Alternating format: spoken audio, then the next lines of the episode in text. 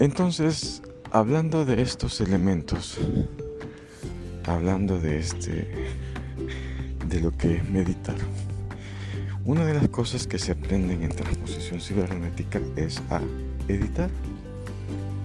Uno de los factores de éxito de la transposición cibernética es editar. Y editar es solo dejar las cosas buenas. O sea, editar es el dominio total del pasado, del presente y del futuro. Eso es meditar. El dominio total. ¿Qué significa dominio total? supongamos que yo en este momento no tengo dinero. No tengo dinero. Pero yo necesito tener dinero ahora porque hay algo que hay un compromiso que cumplir.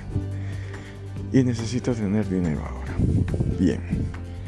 Es una prueba para manejar mi realidad. Eh, lo primero que yo tengo que hacer es irme a bater completamente, o sea, mi, por cuestiones de recuerdos,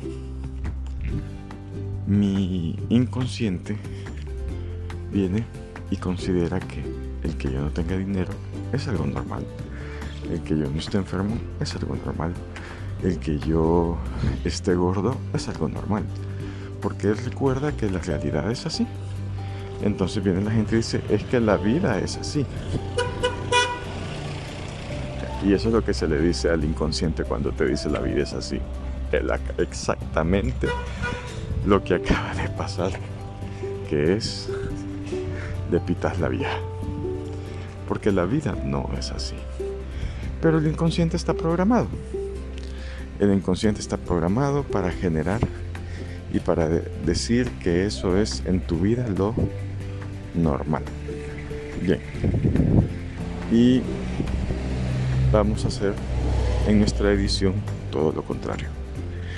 En lugar de, le voy a pedir primero a mi inconsciente que me envíe desde los más recientes a los más antiguos todo, todo, todo, todo la, eh, todos los recuerdos que tengan que ver con falta de dinero. Yo le pido que me envíe eso. Y cada recuerdo que venga, yo lo voy anotando. En transposición cibernética se hacen 10 recuerdos diarios. O sea, le digo, bueno, dame un recuerdo en que yo esté sin dinero. Entonces ese recuerdo va a venir en forma de una cartera, por ejemplo, que yo la abro y está vacía, no hay nada. Ese recuerdo va a venir en momentos en que yo necesito dinero y no tengo. Ese recuerdo va a venir, todos esos recuerdos. Ahora, ¿qué hago yo con esos recuerdos? Los voy anotando. Voy anotando 10 recuerdos. Hago este ejercicio todos los días, 10 recuerdos diarios. Eh, que el inconsciente yo le pida que no, que los pueda repetir, pues sí, los puede repetir, no hay ningún problema. Pero 10 recuerdos diarios y voy a meditar, voy a me editar, me voy a editarme sobre eso. Eh, vivo el recuerdo y entonces aquí viene la edición de ese recuerdo. Quito lo malo y me quedo con lo bueno.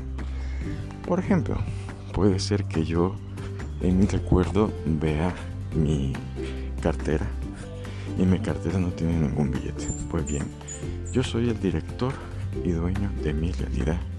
Entonces pongo un recuerdo que tengo que tener, o si no lo tengo, pues lo creo, donde mi cartera está llena de dinero, donde tengo mil dólares y tengo tanto dinero en la cartera que otros 500 dólares los tengo en mi bolsa.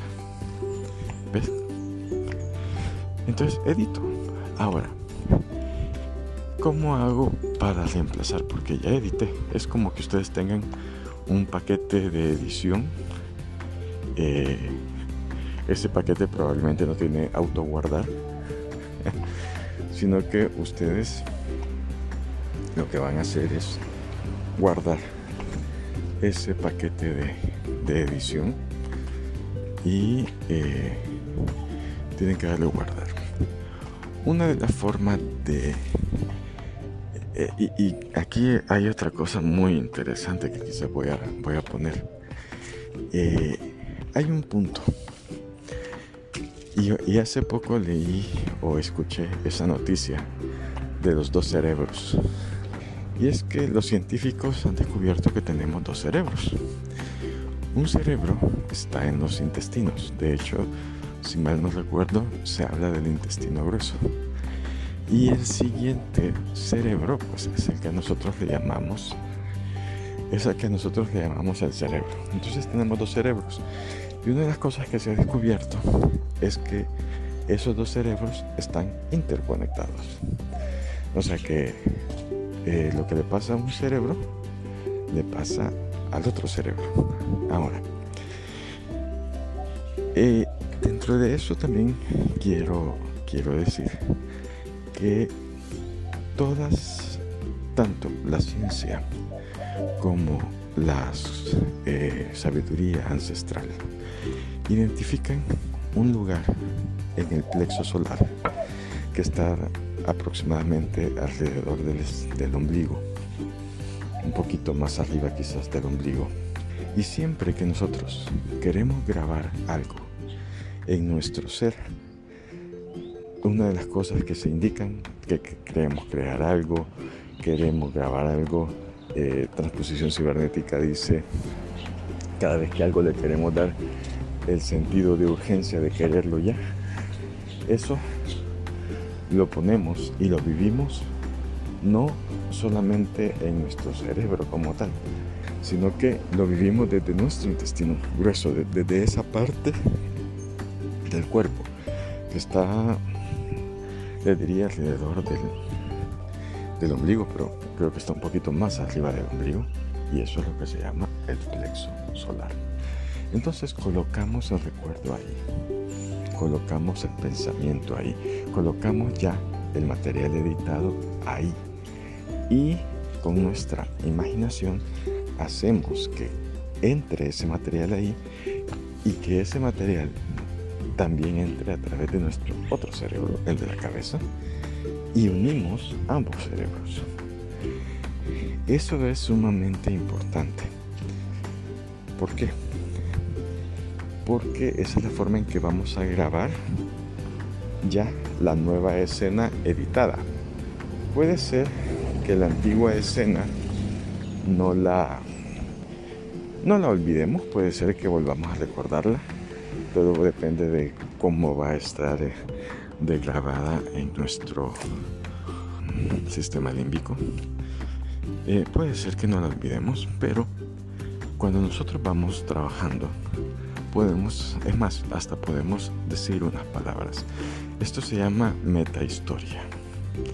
Es una estrategia que se genera en toda la parte de transposición cibernética y la metahistoria le doy indicaciones al inconsciente de que es la forma en que quiero que sucedan las cosas siempre. Imagino lo más vívido posible eh, traten de imaginar como que estuvieran recordando algo. De hecho, una de las cosas que a mí me, llamó mucho la transposición cibernética es que todo se trabaja con recuerdos. Todo, todo, todo, todo, todo. ¿Por qué? Porque sí tengo la certeza de que eso es un recuerdo.